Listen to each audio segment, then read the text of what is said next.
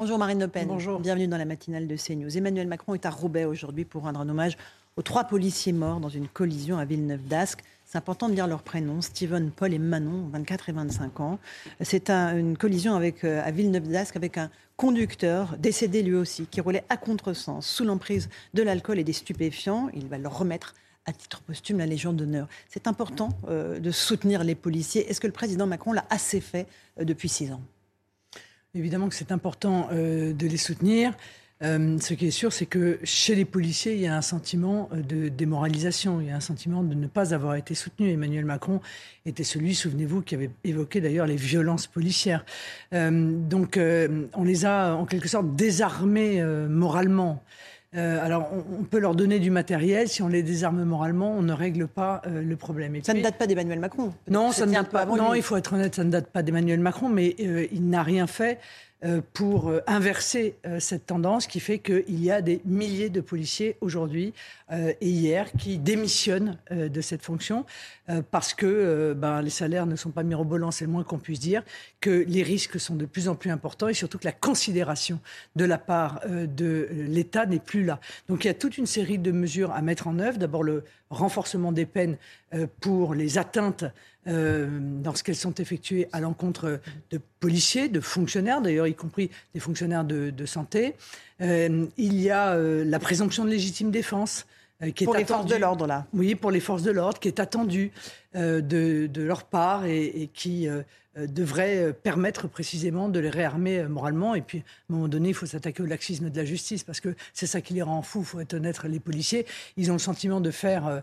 de, c'est Sisyphe, quoi. Ils, montent le, la, pierre en haut de la montagne, elle redescend, ils la remontent, elle redescend. ils ont le sentiment de faire leur travail, d'arrêter des gens, de faire leur travail d'enquête, mais ils les revoient le lendemain matin en sortant du commissariat. On va reparler de, de la justice dans un instant, mais juste pour en revenir à Emmanuel Macron, est-ce qu'il aurait dû, par exemple, aller au chevet du policier qui a été blessé, brûlé par un cocktail Molotov lors d'une manif à Paris le 1er mai? Est-ce que ce sont des actes comme ça, symboliques, importants, qu'il aurait dû faire et qu'il n'a pas fait? Oui, ça n'est pas suffisant, mais euh, c'est euh, évidemment nécessaire. Il est nécessaire euh, physiquement, en image, de montrer le soutien à nos forces de l'ordre surtout en acte aussi. Vous proposiez-vous en 2022 une augmentation massive du budget de la sécurité et de la justice? 1,5 milliard d'euros par an, créer 7000 postes de policiers et gendarmes, 3000 postes de personnel administratif pour justement décharger les policiers de la paperasse. Quand on regarde les chiffres, le ministère de la Justice, là, va s'élever, le budget va s'élever à 9,6 milliards d'euros. C'est une augmentation de 710 millions d'euros par an. Euh, Emmanuel Macron a créé 10 000 postes de policiers et gendarmes. Il promet de doubler la présence sur le terrain d'ici 2030. Il y a des choses qui ont été faites, c'est indéniable. Oui, mais en réalité, on a, on a bouché des trous parce que les 10 000 policiers euh, qui ont été euh, embauchés ne faisait que compenser ce qui avait été supprimé dans les mandats euh, précédents euh, et, ceux qui n'étaient pas sur le terrain parce que l'Union européenne nous a imposé toute une série de respect de, temps de travail. Donc on voit que en réalité, on ne fait, c'est un peu comme la, la, loi de programmation militaire, on ne fait en réalité que euh, mettre un sparadrap sur quelque chose qui a été mal fait euh, par le passé. Il n'y a pas d'impulsion. Mais surtout, encore une fois, au-delà du nombre de policiers. C'est ce qu'ils disent, les policiers. Ils disent, c'est pas tellement le nombre. On pourrait Ça faire. compte quand même. Hein, oui, mais c'est vrai. Mais on pourrait faire beaucoup. Euh, sans modifier le nombre de policiers sur le terrain. Mais donnez-nous les moyens.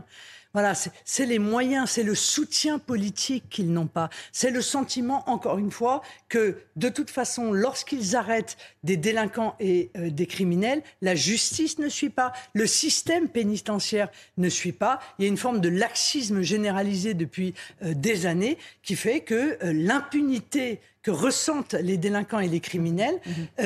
ils en sont les premières victimes. Mais vous dénoncez le laxisme de la justice, vous tapez sur les juges. Ont-ils les moyens, encore une fois, d'envoyer des gens en prison quand on sait qu'on est dans un taux de surpopulation carcérale qui est effarant? Il n'y a pas de place en comparution immédiate. Vous savez bien, vous avez vous avez... à 10 h du matin mais parfois. Vous avez parfaitement raison que d'abord, j'ai euh, euh, réclamé euh, une augmentation massive du nombre de magistrats parce que nous sommes de plus en plus nombreux en France. Il y a même de manière disproportionnée d'ailleurs, de plus en plus d'actes de délinquance et de criminalité en France. Et pourtant, eh bien, on a le même nombre de magistrats et on a le même nombre de places Ils de sont prison. en augmentation, en tout cas pour les places de vrai. magistrats Moi, j'ai été avocat, euh, j'ai fait du pénal, je sais comment cela fonctionne. Le magistrat, le matin, il demande combien il y a de places de prison disponibles pour savoir quelle décision il va pouvoir prendre dans la journée. C'est absolument malsain et c'est évidemment catastrophique sur euh, les. Donc les- c'est pas du laxisme de leur le part. Pas obligatoirement, il y en a. Il y a des magistrats euh, qui, euh, engagés politiquement, euh, notamment à l'extrême gauche, considèrent qu'il faut absolument tout faire pour éviter la prison. On a vu d'ailleurs qu'au fur et à mesure des années, eh bien, la prison était devenue vraiment le, le- le lieu où personne ne devait plus aller, et on a multiplié les aménagements de peine jusqu'au déraisonnable, au déraisonnable en durée puisqu'aujourd'hui, quasiment la moitié, euh, euh, six mois quasiment sur un an, euh, peut-être euh, euh, euh, faire l'objet d'une baisse de la peine, mais également en, en- en moyens mis, mis en place pour euh, euh, aménager cette peine. Genre, c'est les bracelets, c'est... c'est euh, Les travaux d'intérêt euh, généraux qu'on ne peut pas mettre en place dans les communes les- les- parce qu'il n'y a pas de personnel général, pour encadrer etc., les délinquants. C'est difficile de mettre en place un travaux, des travaux d'intérêt généraux. Il n'y a personne dans les mairies pour, pour encadrer ceux Oui, qui bien sont sûr, mais c'est pas moi qui les ai créés. Donc Non, il non, fallait poser la question. Il faut poser la question C'est pas que du laxisme, c'est un manque de moyens aussi. Oui, mais d'accord, mais quand on crée cela, on sait très bien qu'il n'y aura personne en réalité euh, pour faire faire euh, euh, ce, travail d'intérêt général. Donc on se met dans la situation d'être totalement impuissant. Et on a le sentiment que toutes les décisions qui sont prises ont vocation à organiser l'impuissance de l'État. Et l'impuissance de l'État, ce sont les Français les plus modestes qui en payent les conséquences, parce que ce sont évidemment eux en premier qui sont confrontés euh, à l'aggravation euh, et de la violence, de l'insécurité, de la criminalité. On a parlé de ces trois policiers tués à Villeneuve-d'Ascq par un conducteur sous l'emprise de stupéfiants. Une petite fille a été fauchée à trappe de la même façon par une conductrice sous l'emprise de stupéfiants. Gérald Darmanin souhaite le retrait du permis euh, immédiat pour toute personne testée positive aux stupéfiants. Vous dites Banco Oui, Banco, mais, mais surtout, il y a un fléau, si vous voulez. Là, on s'attaque aux conséquences, en réalité, de ce fléau épouvantable qui est la drogue dans notre pays. Un fléau sur lequel, je le dis clairement, euh, les pouvoirs publics ont quand même fermé les yeux. Soit parce qu'ils ne savaient pas par quel bout prendre le problème, soit parce que, euh, quand on ne le regarde pas en face, ce problème, on pense qu'il va disparaître. Mais c'est un fléau. Il touche toutes les catégories de la population.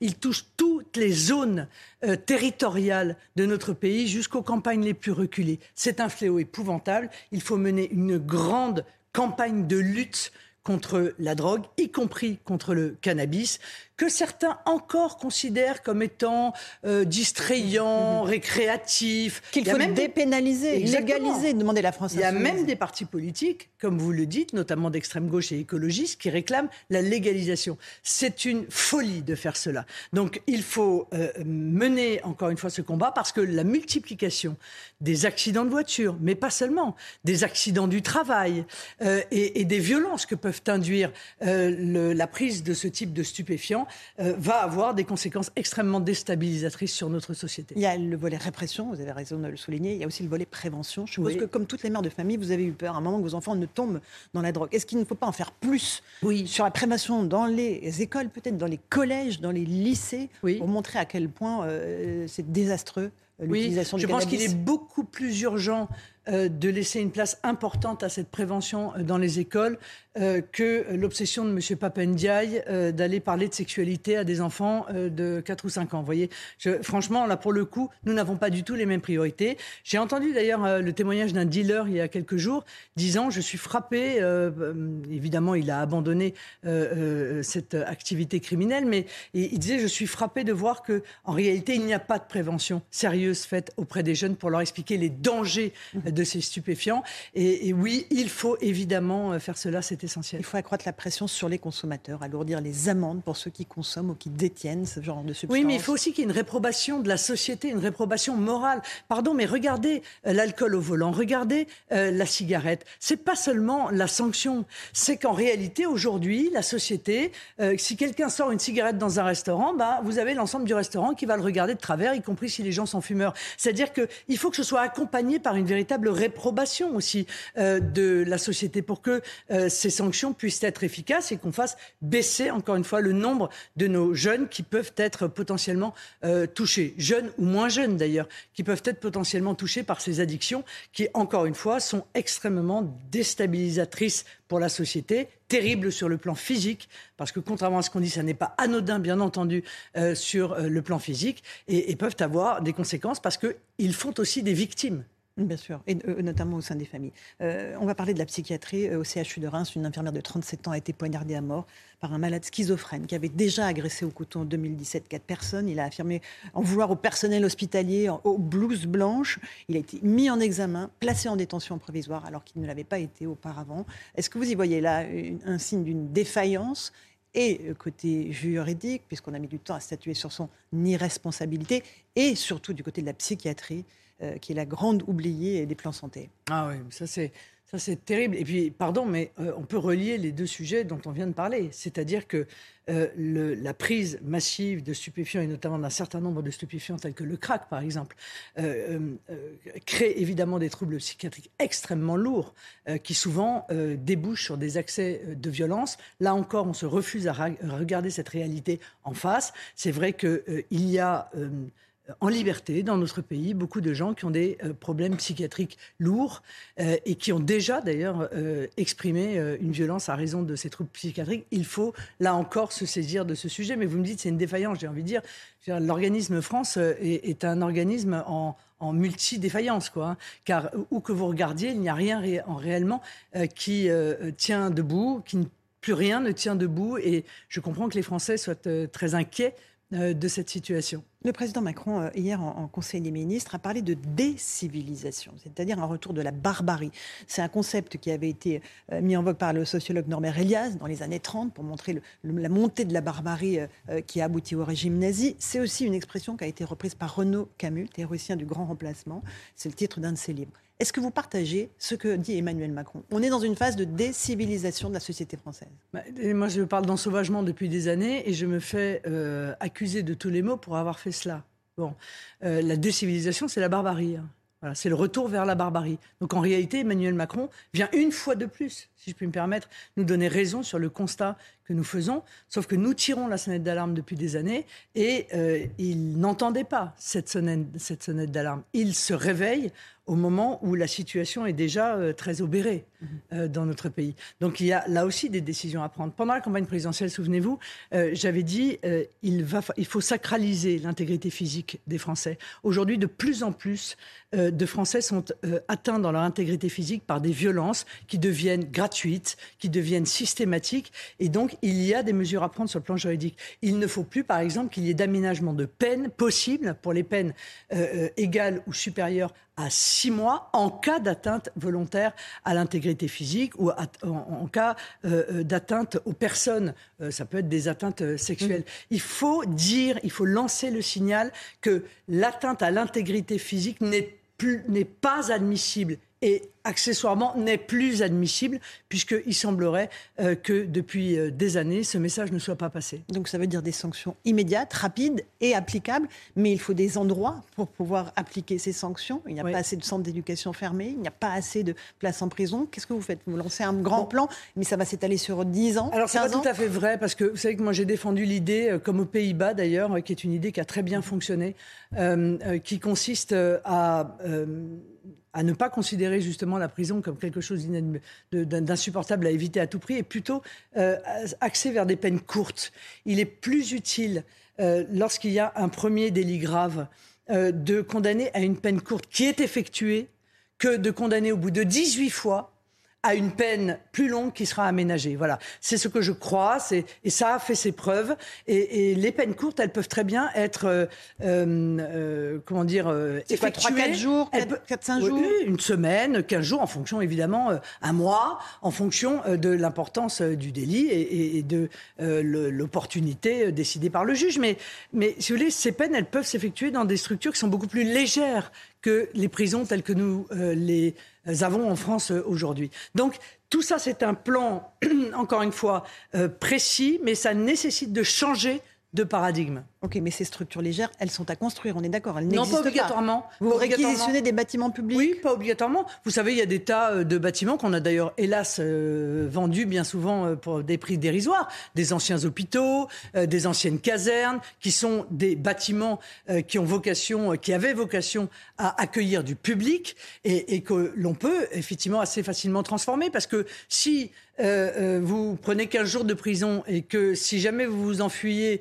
vous prenez trois mois, bon, moi je pense qu'il n'y a pas beaucoup de gens qui chercheront à s'enfuir, en l'occurrence, de ces structures. Mais c'est vraiment une autre vision, encore une fois, que je porte face à l'échec flagrant, massif et terrible dans ses conséquences euh, de la politique euh, pénale dans notre pays. Et il faut du personnel pour, euh, j'imagine, encadrer ces lieux qui seraient. Vous avez budgété tout ça? Oui, mais on l'avait budgété pendant la campagne présidentielle. voilà, ce sont des choix, encore une fois. on fait des choix. Et, puis, je l'ai toujours dit, et on va, j'imagine, je vais sauter sur le sujet d'après, mais ça nécessite aussi de réduire massivement l'immigration, dont nous disons depuis 30 ans qu'elle coûte euh, beaucoup aux Français. Et elle ne rapporte rien, l'immigration? Elle n'a rien apporté à la France? Bah, Le problème, c'est est-ce qu'elle rapporte plus qu'elle ne coûte? Mhm. euh, La réponse est non, elle coûte beaucoup plus qu'elle ne rapporte. Voilà. Et, dans les études qui sont faites et qui, sont, euh, qui veulent nous faire croire qu'elle rapporte plus qu'elle qu'elle ne coûte, on voit bien qu'il y a toute une série de coûts qui ne sont pas intégrés. et notamment, par exemple, le coût des 25% d'étrangers qui sont dans nos prisons voilà, qui si euh, il n'était pas dans nos prisons, eh, eh bien libérerait 25% euh, des places de prison. Par exemple, vous voyez, donc il y a des coûts, il y a des coûts financiers, il y a, aussi euh, des coûts sociaux à l'immigration anarchique et, et, et, dérégulée. Vous parlez de l'immigration illégale, pas l'immigration légale où oui, non, mais, les, oui, mais je... travaillent et leurs Oui, mais voyez, moi je ne fais pas comme M. Darmanin. M. Darmanin, il parle tout le temps d'immigration illégale parce qu'il ne veut pas que les Français sachent qu'ils ont fait exploser le, le, nombre de l'immigration légale. Donc euh, il faut euh, évidemment euh, l'immigration illégale être absolument intransigeant. Et ça, ça nécessite des décisions fortes. Si vous venez de manière clandestine en France, vous ne pourrez pas être régularisé. Voilà, c'est ce que j'avais proposé pendant la présidentielle. Vous devrez retourner dans votre pays et faire une demande, comme le font ceux qui arrivent en situation légale. Mais même en situation légale, il faut restreindre les autorisations que nous donnons pour mille raisons. Dans tous les métiers en tension, on ne trouve personne pour travailler dans l'hôtellerie-restauration, dans le BTP. Non, mais je vous pose la question. Mais Mme Ferraille, ça fait 40 ans qu'on nous vend les métiers en tension pour justifier l'immigration. D'accord? Les métiers sont toujours en tension et il y a 40% des étrangers dans notre pays euh, euh, qui sont euh, inactifs. Donc ça pose un problème. 70% des Français, selon un sondage CSA pour CNews, sont favorables à un référendum sur l'immigration. C'est une idée que vous proposez. Que proposent aussi les Républicains, puisqu'ils ont deux propositions de loi qu'ils vont déposer avant l'été? le référendum, euh, d'abord, est-ce que euh, les idées des, Républicains, ce sont les vôtres? Ils vous ont copié? Oui, enfin, c'est un plagiat? Disons que le, le, référendum euh, que veut faire le, projet pour lutter contre l'immigration de LR, c'est le projet du RN, mais commandé sur Wish, quoi. Voilà, c'est plus bancal, c'est plus petit, c'est moins efficace, c'est moins complet, c'est moins tout ce qu'on veut. C'est peut-être constitutionnel. Mais, c'est peut-être constitutionnel. Mais, mais, ils ont été au pouvoir, ils ont aggravé considérablement l'immigration avec Nicolas Sarkozy. Aujourd'hui, ils se rendent compte qu'ils ont commis une erreur mon Dieu, hein, euh, voilà, tant mieux, euh, je ne peux pas m'en plaindre. Euh, mais, mais encore une fois, il porte une responsabilité importante dans la situation que nous vivons aujourd'hui. D'accord, mais ce référendum, il est souhaitable? Quelle, quelle, quelle question vous poseriez vous, Qu'est-ce qu'on pose comme question Est-ce que vous vous rendez compte que ça si fait... qu'on puisse l'organiser. Je vais vous le dire, mais est-ce que vous vous rendez compte que ça fait 30 ans que les Français veulent moins d'immigration et qu'on leur donne plus d'immigration? Voilà, qu'on leur impose plus d'immigration contre leur volonté. Et c'est même pire que ça. Le président de la République vient de dire Ah, mais moi, je suis d'accord pour faire des référendums sur tous les sujets, sauf l'immigration. Mais pourquoi? Pourquoi est-ce ainsi un tabou, l'immigration? C'est un sujet fondamental, essentiel, majeur. Et les Français ont évidemment le droit de pouvoir s'y exprimer. Qu'est-ce qu'il faut, euh, sur quoi on va voter? On va voter sur une réforme constitutionnelle associée à un projet de loi qui vise, je le crois, je l'ai rédigé, donc euh, il n'y a plus qu'à le mettre dans le, euh, bulletin si on organise le référendum, qui permette de maîtriser l'immigration et donc de faire respecter la volonté des Français. Marine Le Pen, c'est exactement ce que disait Georgia Meloni avant d'arriver au pouvoir. Une fois qu'on est au pouvoir, la réalité, c'est qu'on a énormément de mal à, faire euh, arrêter les flux d'immigration massive et encore plus de mal à expulser euh, Madame Meloni, elle est confrontée clandestins. Est-ce que vous n'êtes pas exactement dans le même cas de figure Vous promettez avant et voilà. Après, c'est compliqué. Non, je ne le crois pas. Euh, je ne crois pas du tout, pour une raison simple, c'est que moi, je souhaite, et je l'ai dit pendant la présidentielle sur euh, mille plateaux, que l'on inscrive dans la Constitution que toute décision internationale qui serait contraire à la Constitution serait inapplicable en droit français. Mais je constitutionnalise le droit de l'immigration. Parce que euh, les LR, ils constitutionnalisent pas le droit de l'immigration. Donc en réalité, ça sert à rien ce qu'ils veulent faire. Il faut d'abord constitutionnaliser un certain nombre de, euh, décisions. Et c'est là-dessus que les Français vont voter. Donc très honnêtement, euh, je pense que la situation de l'immigration légale et illégale sont certes complémentaires à gérer, mais pas exactement de la même nature, mais qu'il y a énormément à faire dans ce domaine pour que euh, les Français soient enfin entendus. Il faut aussi l'aval du Conseil constitutionnel. Certaines de vos mesures pourraient être retoquées. Je pense à la priorité nationale. Comment est-ce que vous faites, encore une fois, pour que non, mais le, Conseil constitutionnel puisse valider non, mais le Conseil constitutionnel ne valide pas le contenu d'un référendum. Hein. Non, Ça n'a jamais existé. Donc si les Français, par référendum, mhm. disent nous souhaitons, entre autres, qu'il existe euh, euh, dans la Constitution l'autorisation euh, de donner un avantage dans certains domaines aux Français par rapport à ceux qui n'ont pas la nationalité française, le Conseil constitutionnel ne peut pas s'y opposer. Et c'est heureux, voyez-vous, parce que dans notre Constitution précisément, il est indiqué que le peuple est souverain. Il exerce sa souveraineté par l'intermédiaire de ses représentants et du référendum. Emmanuel Macron a besoin des LR pour euh, pouvoir faire adopter sa loi sur l'immigration s'il ne veut pas utiliser le 49.3. Vous pensez qu'il va accepter leurs conditions? Est-ce qu'il propose actuellement Non, bien sûr que non. Mais en réalité, tout ça. Euh, enfin, vous avez bien compris que la stratégie de LR, c'est de faire oublier qu'il. Euh, ont refusé de s'opposer à la réforme des retraites. Voilà. Passons donc à autre chose. Parlons donc de l'immigration. Ah ils s'y sont opposés, mais ils sont Parlons donc de l'immigration. Euh, euh, non, non, ils s'y sont pas opposés. Une partie euh, s'est opposée, mais contre l'avis de leur parti. Enfin, je veux dire, en allant à l'encontre des consignes de vote données par la direction de LR, qui évidemment souhaitait cette réforme des retraites. Donc, je pense que on n'est pas prêt de voir le projet de M. Darmanin. D'accord. parce qu'il n'y aura pas d'accord avec les LR. Bah, j'espère pour eux, parce que là, euh, c'est même plus le dernier clou dans le cercueil. Là, c'est au-delà. C'est au-delà. Est-ce que vous allez vous rendre au Danemark? Parce qu'il y a beaucoup de républicains qui se rendent au Danemark pour voir comment fonctionne euh, cet État social-démocrate qui a réussi à faire tomber euh, l'extrême droite à 2,6%. Alors, je suis déjà allé au Danemark il y a un certain nombre il y a un certain nombre d'années. et, et c'est vrai que leur politique d'immigration est extrêmement dure. C'est d'ailleurs intéressant de voir que, euh, alors qu'ils sont euh, euh, dans l'Union européenne, soumis aux mêmes règles que nous, eh bien, ils arrivent à mettre en place pas hein. une politique d'immigration qui est très dure. Ça veut dire quoi? Ça veut dire qu'il suffit d'avoir la volonté politique de le faire. Oui, mais vous prenez toutes les mesures qu'ils ont mises en place, l'externalisation non, mais, non, parce que euh, bah, euh, casser les ghettos quand il y a plus de 30% d'immigrés C'est-à-dire que je n'ai pas besoin de l'externalisation du droit d'asile, puisque moi je considère qu'il faut que les demandes soient faites dans les consulats et les ambassades, dans n'importe quel consulat et ambassade euh, de France dans le monde, et que les, dossiers seront analysés en fait au moment de ce dépôt et que ne pourront rejoindre la France que ceux mhm. qui véritablement euh, justifieront qu'on les accueille au titre du droit d'asile. Et quand il n'y a pas d'ambassade ou de consulat, je pense à la Syrie euh, ou l'Afghanistan, on fait comment? Euh, ben, On va dans une ambassade ou consulat d'un pays d'à côté.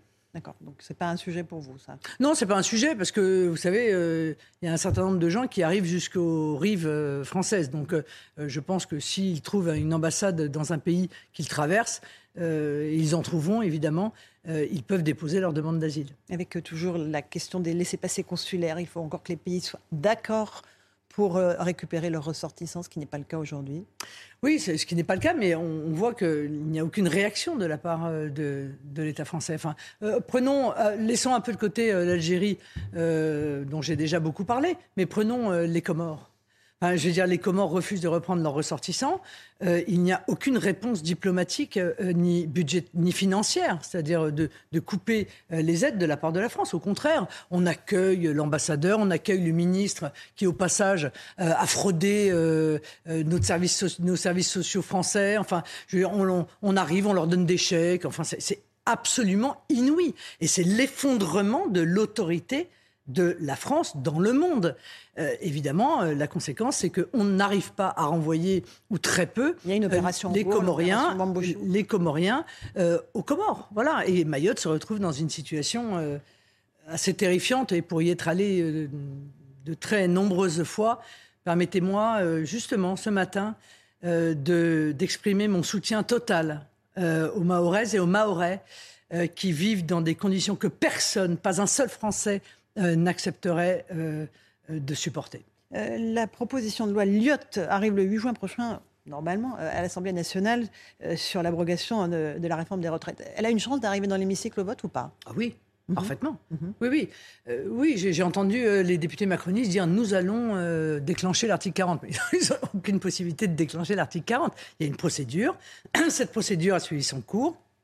Le bureau de l'Assemblée a, a, considéré cette, cette, cette, cette proposition comme recevable. Aujourd'hui, le seul qui peut arrêter, c'est le président de la Commission des finances. C'est-à-dire? C'est-à-dire M. Coquerel. Donc la France insoumise. Euh, et vous voterez cette euh, proposition de loi? Oui, bien sûr. Euh, hier, vous avez entendu, été entendu très longuement par la commission d'enquête parlementaire sur le prêt russe octroyé au Front National à l'époque en 2014. plus de 4 heures d'audition, éprouvante peut-être pour vous. vous vraiment, vous voulez vous débarrasser de, cette affaire qui vous a coûté cher politiquement C'est ce que vous pensez? Je ne sais pas si elle m'a coûté cher politiquement, mais elle, elle, elle était odieuse. Voilà, elle est odieuse. La réalité, c'est que j'ai été victime d'une campagne de diffamation et de calomnie qui a été enclenchée par le président de la République. Vous dépendez du pouvoir russe, vous dépendez de M. Poutine. Voilà, ce qui aggrave vraiment considérablement, si vous voulez, la portée, bien sûr, de cette diffamation et de cette calomnie. Tout n'est pas possible dans un combat politique. On ne peut pas user de tous les moyens, y compris les plus déloyaux et les plus mensongers. Donc, qu'est-ce qui s'est avéré dans cette audition? C'est qu'en réalité, tous ceux qui ont porté ces accusations n'ont pas le début d'un commencement d'éléments factuels pour euh, indiquer que mes décisions, mes prises de position seraient influencées par le fait d'avoir obtenu d'une banque tchéco-russe un prêt. Voilà, c'est tout. Et, donc cette... On a ressorti des déclarations où vous disiez que Vladimir Poutine, euh, vous l'admiriez, en 2011. Non, mais quel est le rapport? En 2011, on est bien avant euh, la guerre en Ukraine. On est même avant, d'ailleurs, le référendum en Crimée. Et, et j'exprimais que la Russie, que la Russie, honnêtement, sortait euh, de 70 ans de communisme, de 10 ans de pillage par les oligarques, et que la Russie avait réussi à redevenir une, euh, une puissance importante dans le monde. C'est vrai que de là où ils viennent, c'était pas tout à fait évident. Mais à l'époque, tout le monde je veux dire, euh, euh, avait euh, souhaité des relations correctes avec la Russie, une amélioration des relations une démocratie, la Russie, de, la France. Mais c'est voit le nombre d'opposants. Mais c'est une, c'est une démocratie. Ce n'est pas une démocratie, madame. Actuellement, mais c'est un. Mais, il y a une, mais bien sûr que c'est un pays qui est autoritaire, bien sûr. Mais il a une histoire autoritaire, vous comprenez? Mais alors? Oui, mais d'accord. Mais et vous croyez que l'Arabie Saoudite, c'est une démocratie? Est-ce que ça empêche de leur vendre des armes? Est-ce que ça empêche de commercer avec eux? Est-ce que ça empêche de recevoir euh, son dirigeant? Il me semble non, pas. Mais quand ils envahissent un pays, c'est normal que, que l'on réagisse. Mais, encore une fois, je ne peux pas en 2011 porter un jugement sur des faits qui se déroulent euh, euh, dix ans plus tard. Vous voyez, ça, je n'ai pas cette capacité-là. J'en ai un certain nombre, mais pas celle-là. Donc il faut être juste et honnête. Voilà. Ce prêt de 9,4 millions d'euros, vous le remboursez quand en fait? En 2028 nous avons jusqu'en 2028 pour le rembourser, mais nous allons essayer, bien entendu, de le rembourser assez rapidement, ce que nous permet de faire euh, les euh, subventions qui sont accordées en raison des résultats euh, aux législatives. Donc vous voulez vous en débarrasser avant 2027 bah, Vous savez, qui, paye ses, dettes, pour la qui paye ses dettes s'enrichit, dit-on. Mmh. mais, mais vous voulez vous en débarrasser? Bah, on veut régler nos dettes avec les moyens que nous avons aujourd'hui et que nous n'avions pas hier. J'ai été surprise que vous continuiez à dire que le référendum qui a été organisé en 2014 en Crimée était acceptable à vos yeux, alors que l'armée russe était présente à ce moment-là en Crimée. Vous dites que la Crimée a toujours été russe. Elle a eu 60 ans euh, de, dans la nation ukrainienne. Euh, encore une fois, un, référendum organisé dans ces conditions-là est acceptable selon vous? C'est ça votre vision du référendum? Alors, moi, je Avec les bateaux russes à Sébastopol, Alors, d'abord, les chars, refaisons les avions russes Refaisons juste un tout petit peu d'histoire, parce que mhm. sinon, je pense qu'on euh, on ne comprend pas la position que j'ai prise d'ailleurs depuis le, début. Ça fait 10 ans. On me le reproche aujourd'hui, mais ça fait 10 ans que je dis Mais ça interroge sur votre notion du référendum. Non, non, non, pas du tout. À savoir que la, la Crimée a été russe pendant 200 ans elle a été donnée sur un, par caprice par un, dictateur soviétique à l'Ukraine. Bon. Et au bout de 60 ans, ils se sentent encore russes. Bon. Comment est-ce qu'ils peuvent exprimer le fait qu'ils se sentent encore russes Je pense que le référendum est le meilleur moyen, de manière globale. Mhm. Oui, j'aurais préféré que les instances internationales s'associent en fait à l'organisation de ce référendum. Mhm. Maintenant, si vous me dites, est-ce que vous pensez que les résultats du référendum euh, ont été... Euh, euh, invalidés ou sont. Euh, euh, c'est parce que je vous dis. Ont trahi la volonté des, des, habitants de Crimée, je vous dis non. Je vous dis, quand il y a des troupes russes dans un pays et qu'il y a une, organisation d'un référendum, il ne peut pas être acceptable, le résultat. Voilà. Mais vous avez raison, c'est extrêmement critiquable. Mais y avait-il un autre moyen Oui, il y en avait un autre et je l'ai défendu dès 2011. C'était la fédéralisation de l'Ukraine, c'est-à-dire qui permettait de respecter les accords de Minsk qui ont été euh, signés trois ans plus tard et qui permettait à chacune euh, des euh, régions qui posent aujourd'hui un problème d'avoir une forme d'autonomie tout en restant dans l'Ukraine. C'était le moyen de préserver la souveraineté de l'Ukraine, les frontières de l'Ukraine. J'ai défendu cette position les Minsk 2 m'a donné en quelque sorte raison, M. Hollande, Mme Merkel, lorsqu'ils l'ont organisé. Aujourd'hui, il est hélas euh, trop tard pour cela. Je continue à défendre la souveraineté et l'intégrité de l'Ukraine et à condamner de la manière la plus ferme qui soit l'agression euh, militaire russe. Un mot du Rassemblement national. Un autre leader a émergé au RN à vos côtés. Il s'appelle Jordan Bardella. Selon un sondage IFOP pour Paris Match, 36%, personnes, 36 des personnes interrogées disent qu'elles vous préfèrent mais que lui, il est à 31% derrière. Euh, il est assez complémentaire de votre image. Il est très fort sur les jeunes et les urbains, quand vous êtes plus forte sur les classes populaires et euh, sur les zones rurales. Euh, c'est dangereux d'avoir fait naître un, dauphin qui est aussi proche de vous dans les sondages? Non, non, pas du tout. Ces, ces résultats, évidemment, me comblent me comble de joie parce que euh, j'ai fait le pari de confier il y a quelques années à Jordan Bardella la tête de liste aux européennes. Il avait à l'époque 22 ans. Il est devenu, euh, je crois, un grand dirigeant politique euh, français. Il a encore de, de, très belles perspectives devant lui. Et effectivement, nous travaillons main dans la main en étant complémentaires, ce qui, je l'espère, dessinera la victoire de demain. Vous aviez dit à l'époque, si quelqu'un est mieux placé que moi pour porter les couleurs du Rassemblement national, qu'il y aille. Si le cas se présente d'ici 4 ans, parce que c'est long 4 ans, jusqu'à 2027, vous lui céderez la place? Oui, bien sûr. Mais je céderai la place à, celui qui permettra euh, la victoire. Vous préparez pas votre campagne présidentielle d'ores et déjà? Mais je suis candidate à la présidentielle tant que quelqu'un d'autre n'apparaît pas comme étant susceptible de réunir plus de Français euh, que euh, je ne suis capable de le faire. Mais s'il faut que je m'efface devant quelqu'un, je le ferai sans aucune difficulté. L'avenir de la France est beaucoup plus important que mon avenir personnel. Mhm. Et donc, si c'est Jordan Bardella qui s'impose dans les sondages, vous direz, allez, on questionne les militants du RN, on leur pose la question. On questionnera d'abord Jordan Bardella. Mais pour l'instant, il apparaît que, comme vous le disiez d'ailleurs, nous sommes complémentaires. Et, c'est cette complémentarité euh, qui, je crois, peut euh, effectivement nous permettre demain d'appliquer nos idées euh, à la tête de l'État. J'ai une toute dernière question concernant les violences sur les élus cette fois-ci. À Saint-Brévin, le maire a démissionné, vous le savez. On vous a beaucoup reproché de ne pas vous être levé à l'Assemblée nationale avec les autres députés RN pour saluer, euh, encore une fois, euh, ces maires, ces élus locaux qui se font agresser Pourquoi vous ne l'avez pas fait? Parce qu'il euh, y a une dérive à l'Assemblée nationale qui consiste à faire lever les députés cinq ou six fois de suite là, la par séance pas le pour se faire, pour se faire applaudir soi-même en réalité. C'est pas tant les gens qu'ils citent qu'ils font applaudir, c'est eux-mêmes. Et là, honnêtement, on était confronté à un excès, un abus, si je puis me permettre. Maintenant, évidemment, je soutiens les élus qui sont victimes de violences et je les soutiens d'autant plus que nous avons depuis 30 ans été systématiquement, nous autres, victimes de violences sans que ça n'émeuve personne. Ce que je n'aime pas, c'est l'hypocrisie. Ce que je n'aime pas, c'est l'indignation à géométrie variable. Défendre les élus, oui. Tous les élus, y compris ceux qui ne pensent pas comme vous. Marine Le Pen était l'invitée de la matinale de CNews. Merci beaucoup d'être venue ce matin sur notre antenne. À vous, Romain Desarbres.